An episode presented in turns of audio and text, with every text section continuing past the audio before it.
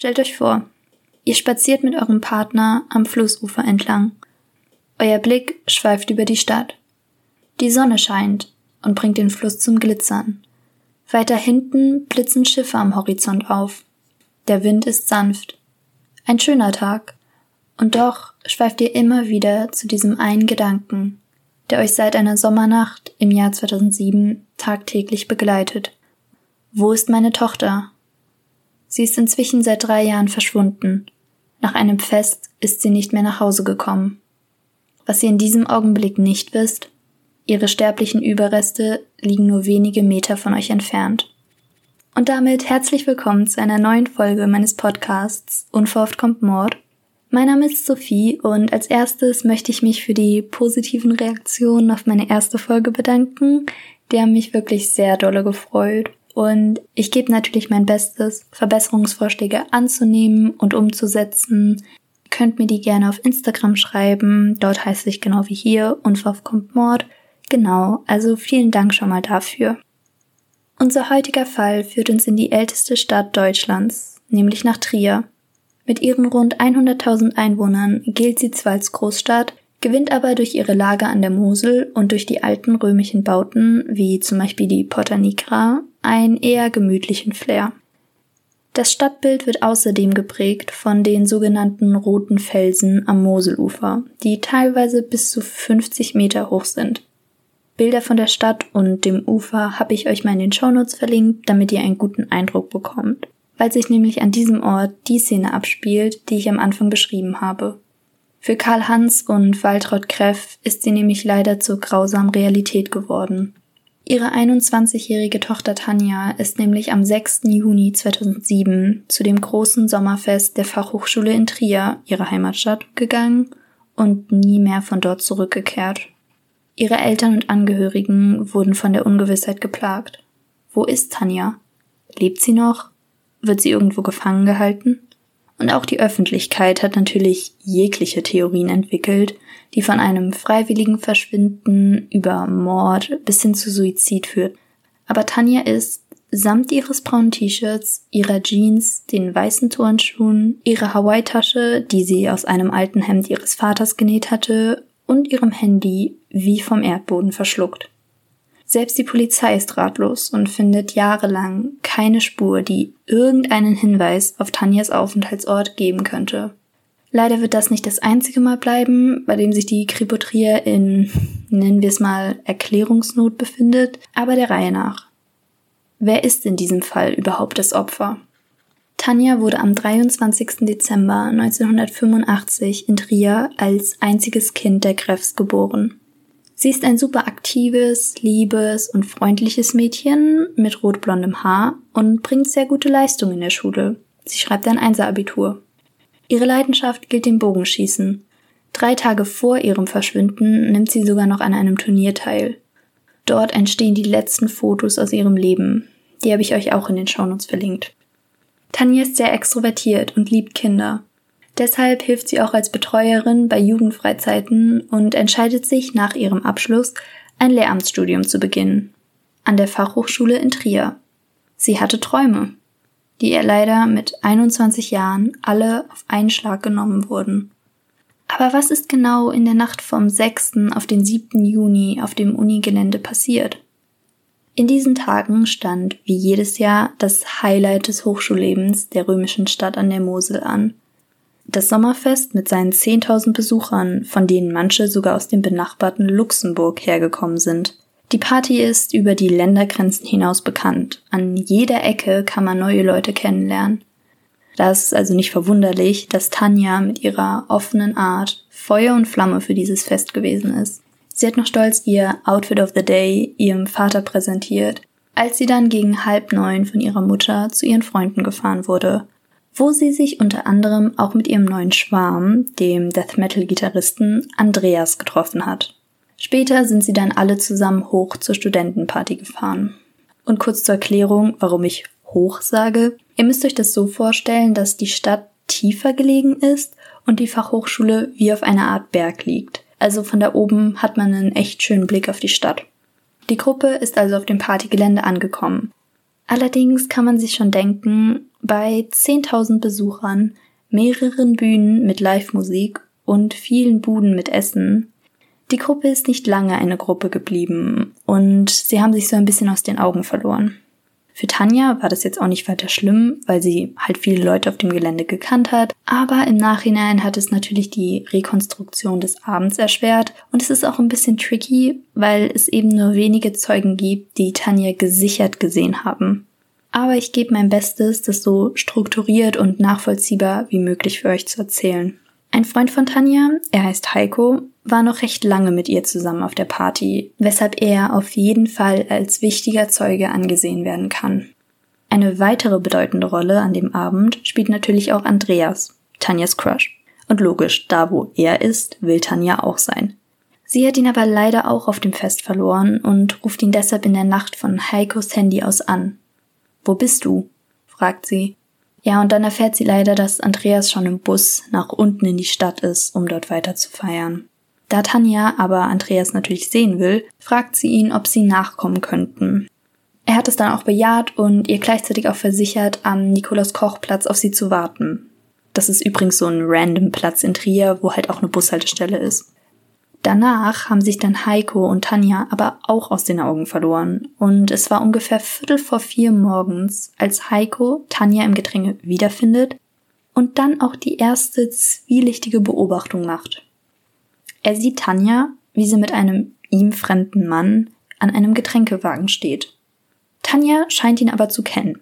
Heiko geht also auf die beiden zu und fragt, ob Tanja denn jetzt mit ihm runter in die Stadt kommen würde. Und auf einmal stellt sich der Unbekannte vor Tanja und fährt Heiko an. Lass die Tanja in Ruhe. So komplett komisch. Ich meine, Heiko hat Tanja ja nur kurz gefragt und trotzdem nimmt dieser Typ das als Anlass, diesen Freund von Tanja so anzugehen. Ist schon ein bisschen verdächtig, aber da Tanja eben nicht mit Heiko mitkommt und sie auf ihn jetzt auch nicht den Eindruck macht, als wäre sie in Gefahr, verlässt Heiko das Fest. Alleine. Und ja, warum ich den Mann gerade eben Unbekannter genannt habe, liegt ganz einfach daran, dass trotz mehrerer tausend Fotos, die in dieser schicksalhaften Nacht geschossen wurden, es der Polizei nicht gelungen ist, den Mann zu identifizieren. Und das, obwohl sie natürlich Heiko als Hilfe dazugeholt haben, der ja von dem Mann so blöd angemacht wurde. Aber es war leider zu dunkel und die Begegnung zu flüchtig, und der Mann hat sich auch nie von selbst bei der Polizei gemeldet. Ein wenig später, um kurz vor vier, empfängt Andreas dann eine SMS von Tanja, wo sie wieder fragt, wo er denn wäre. Um vier Uhr telefonieren die beiden dann wieder und er versichert ihr, am Nikolaus Kochplatz zu sein und zu warten. Bei diesem Telefonat hat Tanja in einer Gruppe gestanden, wovon ein Mann ebenfalls bis heute nicht identifiziert werden konnte. Also kurz, das ist nicht der Mann, von dem Heiko so angeschnauzt wurde, das war ein anderer. Der Mann, mit dem Tanja in einer Gruppe stand, der hatte einen ziemlich auffälligen Bart. Ein Spitzbart. Aber darauf komme ich gleich nochmal zu sprechen. Jedenfalls ist es sicher, dass sie nach wie vor zum Nikolaus Kochplatz kommen wollte, weil sie nämlich einige Gäste der Party dann gefragt hat, wie man am schnellsten mit dem Bus zum Mickey Maus Kochplatz kommt. Um 4 Uhr war es also ihr Plan, runter in die Stadt zu fahren. Eine Viertelstunde später hat dann aber schon alles ganz anders ausgesehen was nämlich durch einen Security-Mann bezeugt werden konnte. Er hat Tanja gesehen, wie sie sich am Telefon gestritten hat. Und ratet mal, wer am anderen Ende war. Richtig, Andreas. Und warum haben sie sich gestritten? Grund Nummer eins, er war nicht mehr, wie versprochen, am Nikolaus Kochplatz, um auf Tanja zu warten. Er ist schon mal zu Freunden gegangen, um weiter zu feiern. Grund Nummer zwei, seine Ex-Freundin war auch da. Also, dass Tanja da ein bisschen sauer, enttäuscht oder traurig war, kann ich schon verstehen.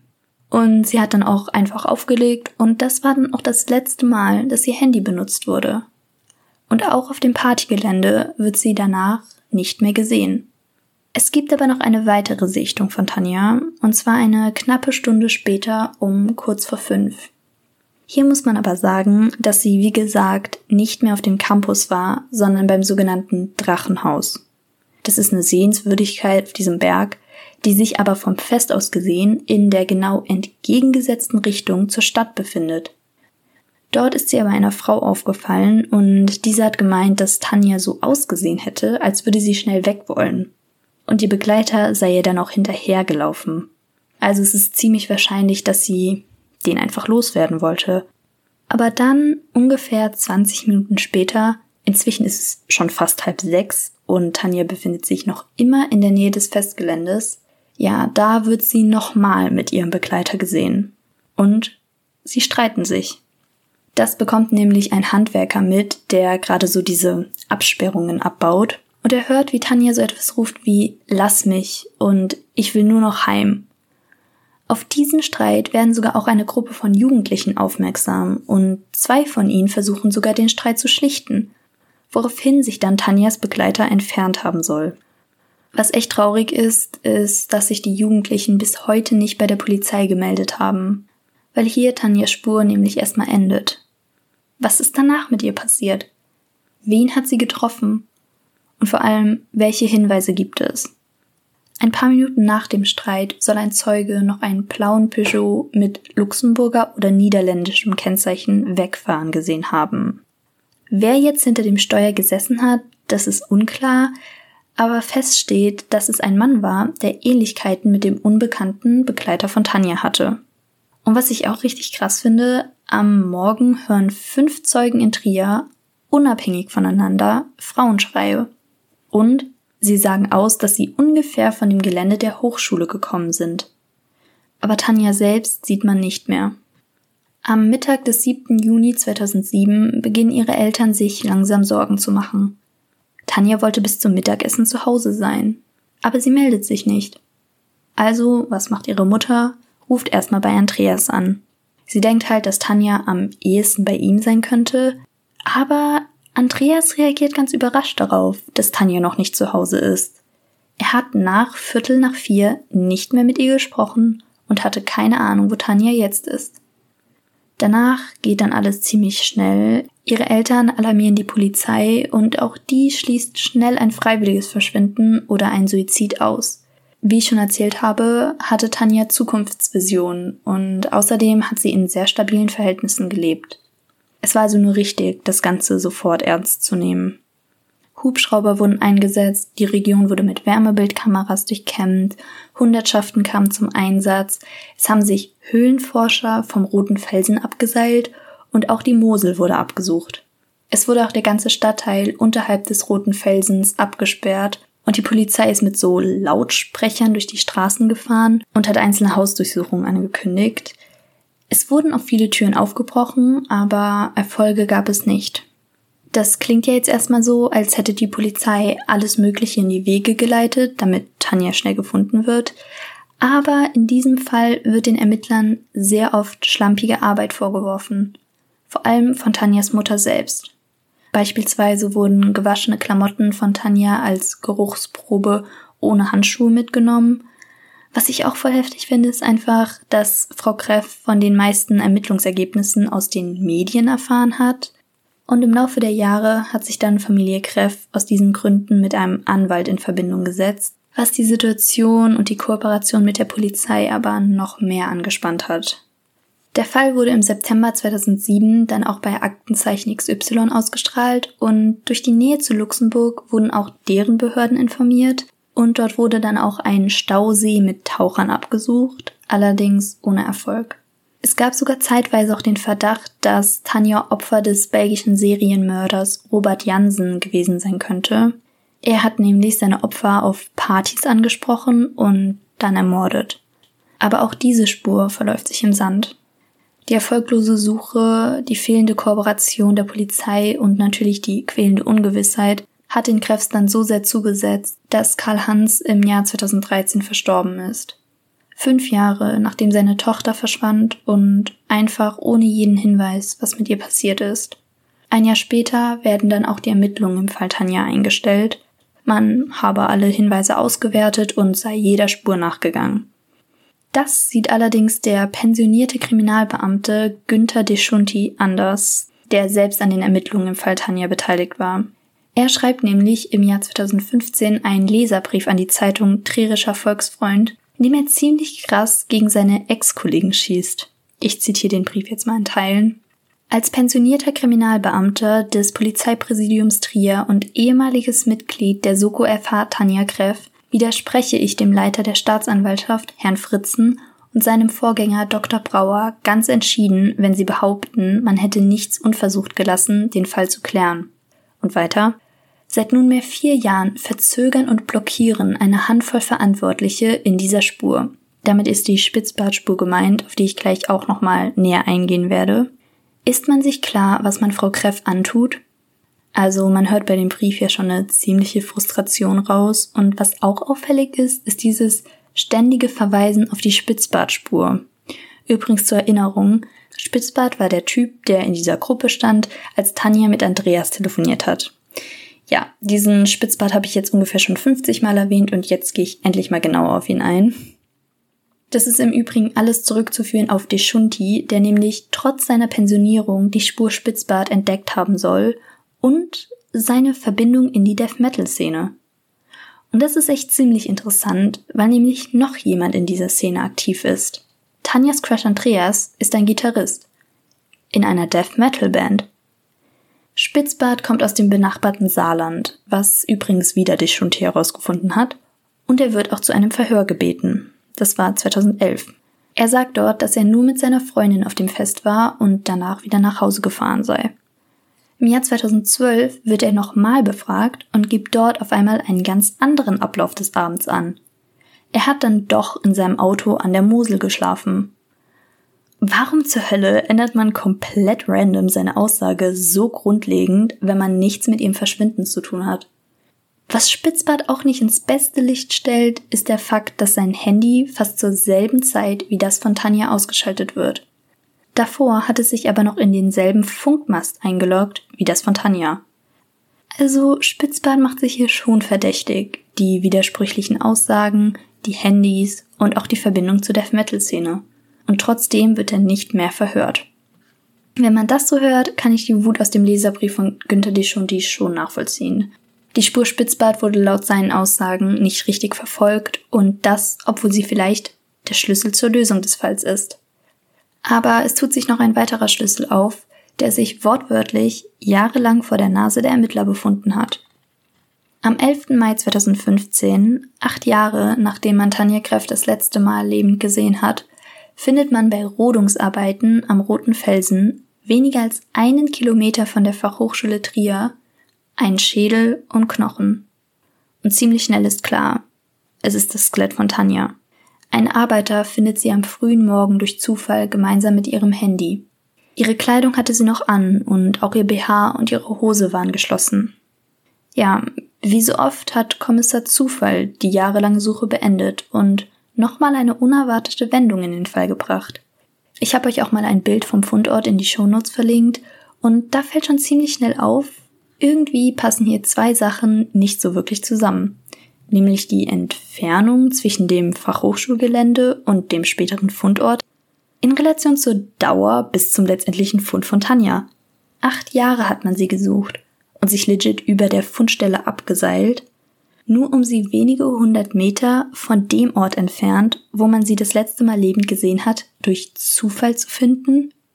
Das ist dann natürlich die Krönung in diesem Die Polizei hat nicht richtig gearbeitet Streit und ich meine, klar, sowas darf nicht passieren. Hätte man sie früher dort gefunden, hätte man eventuell DNA unter den Fingernägeln finden können, Würgemale am Hals oder irgendwelche Kampfspuren, aber bei einem Skelett ist es natürlich nicht mehr möglich. Trotzdem ist der Fund natürlich als Erfolg anzusehen und er kann durchaus die Ermittlungen noch weiterbringen. Ich habe ja schon angedeutet, wie und wo Tanja aufgefunden wurde. Das Gebiet, wo ihre sterblichen Überreste gelegen haben, war sehr schwer zugänglich, deshalb wurden ja auch diese Rodungsarbeiten gemacht. Aber trotzdem ist das natürlich jetzt keine Entschuldigung dafür, dass sie so lange nicht gefunden wurde. Die Obduktion von ihrem Körper hat dann ergeben, dass sie mehrere Knochenbrüche hatte. Ich meine, ist ja auch logisch. Es war ja relativ schnell klar, dass sie den Felsen runtergestürzt sein muss. Und die sind ja, wie ich schon am Anfang erwähnt habe, bis zu 50 Meter hoch und haben einen sehr steilen Abhang. Da muss Tanja also vermutlich noch am Morgen des 7. Juni hinuntergefallen sein. Und zwar noch lebendig. Das haben nämlich Verletzungen an ihrem Körper gezeigt, die vom Abfangen gekommen sind. Sie ist auch mit hoher Wahrscheinlichkeit zuerst in einem Baum gelandet, bevor sie erst einige Zeit später noch ein paar Meter tiefer zu ihrer letztendlichen Fundstelle gefallen ist. Ich finde diese Vorstellung einfach so schrecklich, wie sie einfach lebendig diesen Felsen runtergefallen sein muss. Und da stellt sich natürlich die Frage, wie konnte das passieren? Der Felsen liegt ja auch nicht auf dem Weg nach Trier, wo sie ja eigentlich hin wollte. Und über ihrer Fundstelle am Felsen ist ein 1,20 Meter hoher Zaun. Ist sie da alleine drüber gestiegen oder hat sie jemand geschubst? Aber warum sollte man sowas tun? Aus welchem Motiv? Und haben der Unbekannte oder Spitzbart etwas damit zu tun? Oder vielleicht beide? Oder noch eine dritte Person? Oder war doch alles ganz anders? Ich kann mich noch ziemlich genau an diesen Tag erinnern, als ihre Leiche gefunden wurde. Ich habe das irgendwann nachmittags erfahren. Ich saß da gerade am Laptop, als jemand gesagt hat, dass Tanja Greff gefunden wurde. Und mein zwölfjähriges True Crime Obsessed Me war so, was? Und ich konnte es halt null glauben, weil es so absolut random kam. Und damals dachte ich halt, dass so jahrelang vermisste Personen so mit einer sehr hohen Wahrscheinlichkeit noch am Leben sind. So, ich dachte einfach, jeder vermissten Fall ist halt Natascha Kambusch 2.0. Und dann hat aber die Person einfach nur so ein trockenes, aber tot hinterhergeschoben. Und ich war wieder so, was? Oh mein Gott. Ich konnte es einfach überhaupt nicht glauben. Ich war so total perplex. Aber was ich halt damals so dachte war, ja, okay, Leiche wurde gefunden, Fall ist basically gelöst. Also ich dachte halt echt, das ist jetzt alles nur noch Formsache. Ja, so einfach wie ich es mir gemacht habe, war es dann letztendlich doch nicht, weil niemand in dem Fall verurteilt wurde. Offiziell ist das alles nur ein tragischer Unfall. Ja, ist natürlich sehr ernüchternd, dieses Ergebnis. Nach so langer Zeit, nach so vielen verdächtigen Personen und Widersprüchen, soll das alles ein Unfall gewesen sein? Übrigens wurde der Sturz von Tanja an der Stelle noch einmal mit Dummies rekonstruiert, um vielleicht so nochmal neue Erkenntnisse zu machen. Davon habe ich euch auch ein Bild verlinkt. Aber was man durch den Fund der Leiche herausgefunden hat, war, sie hat sich nie mehr auf dem Weg runter in die Stadt oder sonst wohin gemacht, sondern ist nur noch in die entgegengesetzte Richtung auf eine Art Waldweg gegangen bis zum Absturzpunkt. Sie ist bei Bewusstsein abgestürzt und eine Vergewaltigung oder dergleichen kann eher als unwahrscheinlich gesehen werden, da ihre Kleidung noch intakt an ihrem Körper war. Es kann aber auch sein, dass sie ihr wieder angezogen wurde. Aber das ist, denke ich, auch schwer, da sie ja noch am Leben war. Aber ein sexuelles Motiv steht natürlich trotzdem noch im Raum. Ja, es ist alles super verworren, aber dass sie alleine dorthin gegangen ist und aus Versehen dort abgestürzt ist, das kann ich für mich persönlich ausschließen. Es gab ja alleine schon zwei verdächtige Männer, die an dem Abend mit Tanja waren, also dass sie dann da komplett alleine hingegangen ist, das glaube ich nicht. Ich meine, warum auch? Viele sagen zwar, dass Tanja vermutlich richtig betrunken gewesen sein soll und nehmen da dieses Wie geht's zum Mickey Maus Kochplatz statt Nikolaus Kochplatz als Begründung, aber das an sich ist ja kein Beweis, dass sie so betrunken war, dass sie aus Versehen vom Felsen abstürzt. Ich meine, ich hätte das noch als realistischer angesehen, wenn die Absturzstelle wenigstens auf dem Weg nach Trier gewesen wäre, ist zwar immer noch komisch, aber dieser Weg, an den die Absturzstelle angrenzt, warum sollte sie den alleine gehen? Der führt aus der Stadt raus in so einen Wald. Was würde sie da wollen? Für mich ist klar, dass da jemand bei ihr gewesen sein muss. Ob es jetzt der Spitzbart oder der Unbekannte war. Also der Unbekannte ist ja der Lass die Tanja in Ruhe Typ. Das kann ich ehrlich gesagt nicht sagen. Also ich habe null Plan, in welche Richtung ich da jetzt eher tendiere. Spitzbart hat eine Verbindung in die Death Metal Szene. Sein Handy wurde fast zeitgleich mit dem von Tanja ausgeschaltet, während sie im selben Funkmast eingeloggt sind. Und er verstrickt sich im Verhör in Widersprüche. Ziemlich verdächtig. Auf der anderen Seite steht der Unbekannte, von dem Tanja weg wollte, der von mehreren Zeugen mit Tanja gesehen wurde, mit dem sich Tanja gestritten hat. Und da ist dann einfach noch der Fakt, dass er sich nie bei der Polizei gemeldet hat. Ich meine, hä? Wenn es der Spitzbart war, was ja theoretisch sein kann, warum hat sich der Unbekannte nie gemeldet? Hat er das nicht mitbekommen? Denkt er, er steht mit einem Fuß im Knast, wenn er sich meldet, oder ist er der Mörder? Aber warum hat der Spitzbart dann seine Aussage so grundlegend geändert? Also mit anderen Worten, warum hat er mindestens einmal im Verhör gelogen?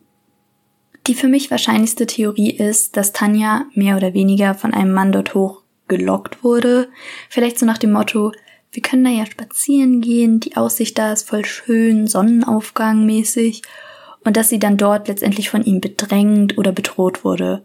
Ob das jetzt einen sexuellen Hintergrund hatte, kann sein, muss aber nicht. Vielleicht war es auch eine andere Streitigkeit, aber ich denke, dass Tanja entweder gedrängt wurde und dadurch runtergestürzt ist oder dass sie wirklich geschubst wurde, weil sie ihren Begleiter verärgert hat. Ja, dieser 1,20 Meter Zaun durchkreuzt halt beide Theorien so ein bisschen, also der steht halt wortwörtlich im Weg, weil viele eben auch sagen, dass wenn Tanja geschubst worden wäre, der Schubser halt sehr wahrscheinlich mit abgestürzt wäre. Das ist halt nicht passiert, also die genauen Details kann ich nicht so ganz zuordnen, aber was ich im groben denke ist, Tanja geht mit einem Mann dort hoch, sie streiten, es eskaliert, sie stürzt. Was auch immer das Motiv gewesen sein mag, das ist für mich am wahrscheinlichsten. Mir geht dieser Fall besonders nah, vor allem natürlich wegen Tanjas Schicksal, aber auch wegen ihren Eltern. Jahrelang mussten sie in dieser Ungewissheit leben, Ihr Vater hat fest daran geglaubt, dass Tanja zu ihnen zurückkommt und hat jeden Abend an ihrem Bett gestanden und mit ihr gesprochen und ihr viel Kraft gewünscht. Bis er fünf Jahre nach ihrem Verschwinden selbst keine mehr hatte und ohne zu erfahren, was mit seinem Kind passiert ist, gestorben ist. Und dann musste Tanjas Mama alleine diese schlimme Nachricht verarbeiten. Ich meine, sie hat aus heiterem Himmel erfahren, dass ihre Tochter lebendig in den Tod gestürzt ist.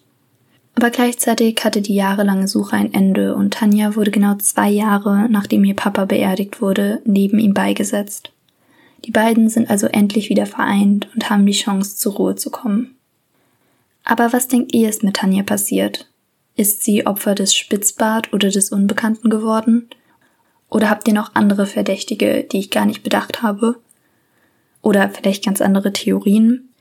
Denkt ihr, es war vielleicht doch ein tragischer Unfall und wie bewertet ihr die Ermittlungen in dem Fall?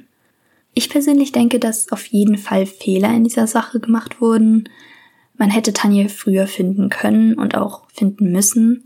Ihr Mörder hätte durch eine weniger verweste Leiche einfacher gefunden werden können und der Tathergang wäre besser rekonstruiert worden.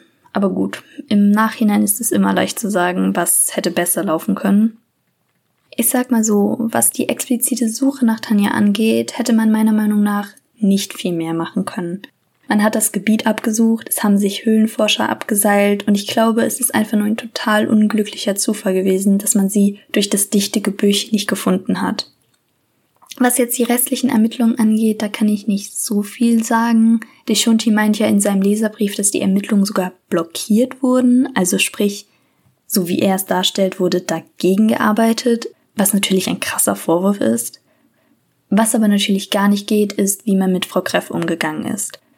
Sie hat, wenn überhaupt, aus den Medien, wie zum Beispiel durch Zufall im Radio, von den neuen Ermittlungen gehört. Aber wie seht ihr das? Hat sich die Polizei richtig verhalten oder denkt ihr, dass da noch etwas Größeres dahinter steckt? So, ich hoffe, das waren jetzt nicht zu viele Fragen auf einmal. Ich freue mich aber natürlich, wenn ihr mir eure Gedanken zu dem Fall auf Instagram schreibt. Ich hoffe, es hat euch ein bisschen gefallen. Ich bedanke mich, dass ihr bis hierher zugehört habt. Und ich hoffe, ich konnte diese teilweise verwirrenden Zusammenhänge more or less klar darstellen. Also gebt mir gerne Feedback, darüber freue ich mich immer und ja, bis zum nächsten Mal.